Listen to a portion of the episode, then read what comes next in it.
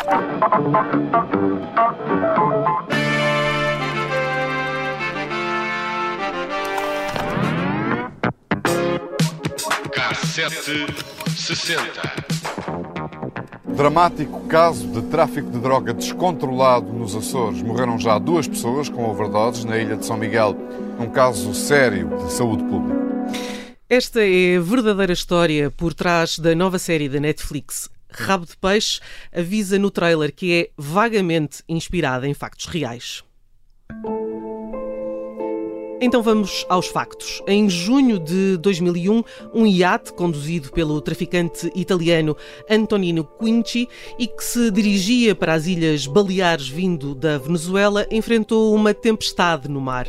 Ao largo dos Açores, o mastro não resistiu, o que tornou impossível continuar a travessia. E como o barco vinha carregado de droga, não podia atracar em Ponta Delgada para ser reparado. E por isso, parte da carga foi escondida numa gruta no norte da ilha de São Miguel, a poucos quilómetros da vila de Rabo de Peixe. A restante carga afundou. Ainda hoje não se sabe ao certo quando traria o veleiro modelo Sunkiss 47, 14 metros de comprimento, mas estima-se que seja mais do que os 500 kg de cocaína apontados pela polícia. Até porque o navio podia levar até 3 mil kg e é improvável que se arrisque uma travessia do Atlântico sem ocupar todo o espaço possível. O certo é que a carga deu à costa quando o mar devolveu os fardes e pacotes de cocaína, e aí os testemunhos são coincidentes. Acorreram à praia dezenas de pessoas, homens, mulheres e crianças, e levaram toda a droga que conseguiram.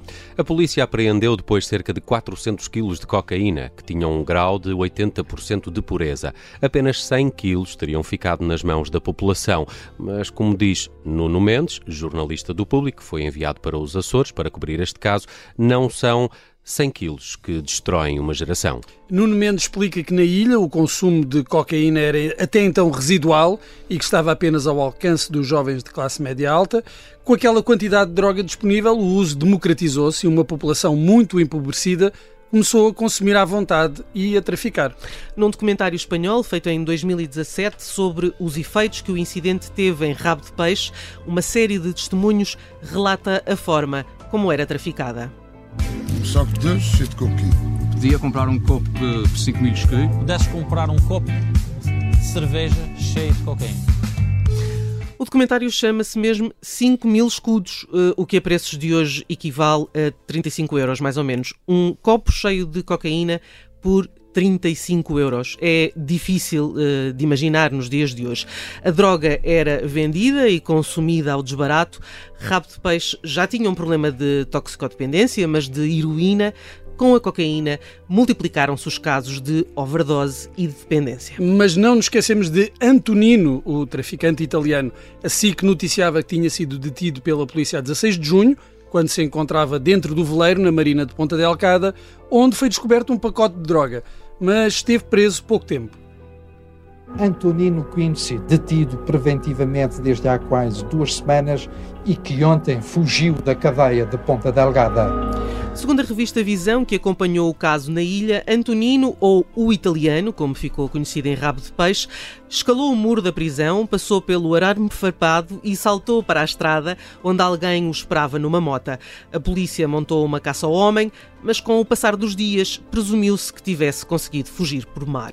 Numa rusga à casa de um homem que se desconfiava ter cocaína, o italiano foi descoberto. Estava há duas semanas escondido num anexo e acabou por ser condenado a 10 anos de prisão. 22 anos depois, Rabo de Peixe ainda vive o fenómeno da droga e se já era uma zona com problemas de toxicodependência, a cocaína do italiano veio afetar uma geração mais nova, para quem se tornou fácil e barato experimentar. Esta história foi tema de muitos artigos de jornal na altura, peças de televisão em todo o mundo e até anos mais tarde continuou a ser recordada. Por exemplo, o The Guardian, em 2017, 16 anos depois, publicava uma longa peça sobre como meia tonelada de cocaína mudou a vida de uma ilha. Agora inspirou uma série de ficção na Netflix, uma série totalmente nacional que está no top 10 das mais vistas no mundo e vale muito a pena. Esta é a história de um rapazinho com grandes esperanças num lugar onde a esperança nunca existiu. O que é que nós fizemos para merecer esta sina? Isto é uma prisão no meio do mar. Aqui nunca acontece nada de jeito. That was about to change. Com os Italian mafiosi que cruzaram o Atlântico num veleiro carregado de droga. Esta cocaína. Here was exactly where it all began. Dos Açores também chegaram talentos musicais. Sandro G, há uns anos, eh, deu que falar, ele próprio, um natural de rabo de peixe. Ainda consegues cantarolar alguma coisa do Sandro não, G? Não, não, não consigo. Tu és uma galinha? Bem... Não? Ah, Então? tu és uma galinha. Mas não, não, quer dizer, Sandro G, que também eh, é uma personagem na própria série. Também É, aparece? parte. Eu estou no terceiro episódio. Ah, desculpa. Prova- provavelmente, não sei se ele aparece mais para a frente. Até agora não o vi, pelo menos, tal, identificado. Para a frente. Eh, Já agora um comentário do especialista audiovisual. Não, olha, eu, eu, eh, acho que tem um ritmo muito diferente da, da maioria das séries portuguesas e eu acho que é isso que explica também ah, o sucesso internacional. Mas eh, de alguma forma concordo com aquilo que o Daniel Oliveira, cronista de- do Expresso, escreveu, dizer que isto é tudo um bocadinho como o- o- os hambúrgueres do, do McDonald's. Pronto, são bons, não é? Não, não desagradam. É uma coisa assim mais ou menos ah, genérica e, e que por isso mesmo é que, que Agrada a atrai, tanta mu- gente. agrada a tanta gente. E eu acho que essa é, é, o, é a lógica de- das produções da Netflix. Ah, provavelmente, ah, sim, está um pouco acima da, da média da, da produção nacional. Ah, isso está, e é uma série boa de ver, não é? Vale sim, a sim, pena sim, ver. tem, tem isso. Eu, eu confesso que ainda só estou no terceiro episódio. Aguardemos E, de facto, mais. De facto, esse ritmo é um ritmo muito importante. Sim, sim, sim. E as personagens são muito E, importantes. e- e para além de Sandro G, há mais música? Há mais música nos Açores, podemos referir. E olha, e há também mais séries. Lembram-se do Childs Negros? Não. Não se lembram do, do Childs Negros? Uma série da- produzida pela RTP Açores nos anos 80 e que eu acho que tinha música de Zeca, Zeca Medeiros, que vamos não- falar aqui. Sim. Exatamente, porque 1986, ele próprio tem um EP desse nome. desse Childs nome, Negros. Childs Negros. Ah, Era- ok. Era uma série que na altura foi, foi marcante, mas pelos vistos não vos marcou.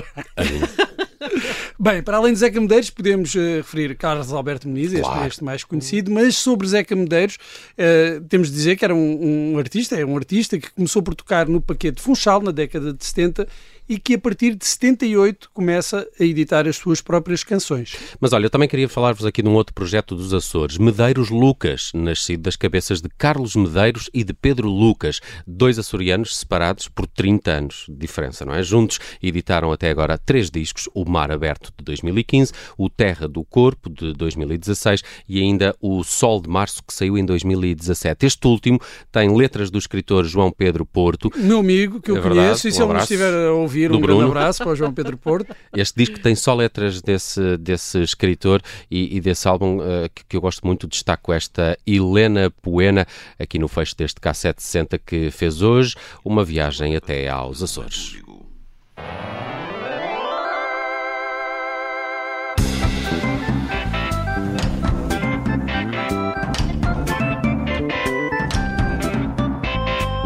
Helena avária e cobiçosa e ciosa de roubar. Primeiro o fogo, depois logo em rede posto a rolar. Helena Buena era ávida, mania curta e cainha de enrolar. Seus a pedra e o castigo, coisas feitas de tramar. Helena endiabrada e travessa de assanhar. Três trinca, unha e dente trio feito de enterrar. Houve um dia, houve um dia em que a pedra se quedou. Houve um dia, houve um dia em que a pedra lhe parou. Houve um dia, houve um dia que se quebrou o que havia. Houve um dia, houve um dia que partiu monotonia.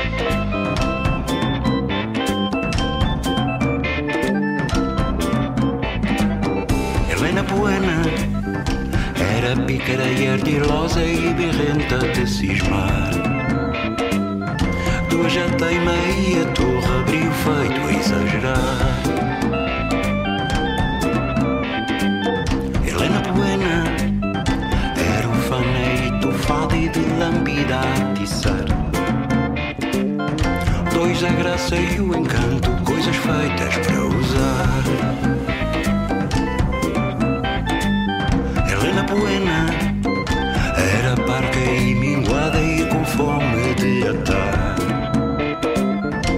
Três cordas, cabe e amarra, coisas feitas para usar. Houve um dia, houve um dia em que a pedra se quedou. Houve um dia, houve um dia em que a pedra lhe parou.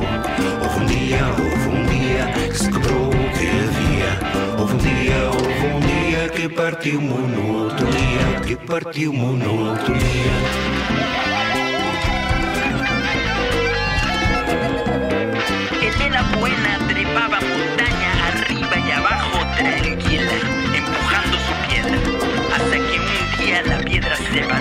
y Elena en su desconcierto continuó rolando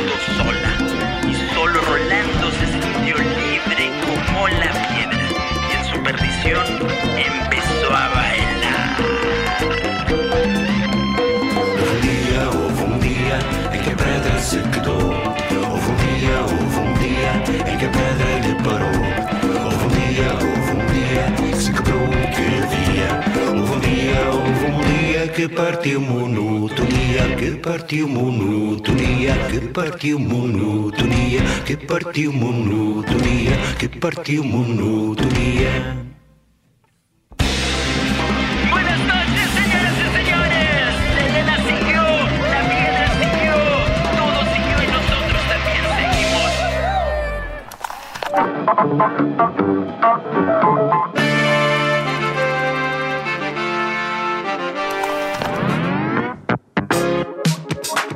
1760.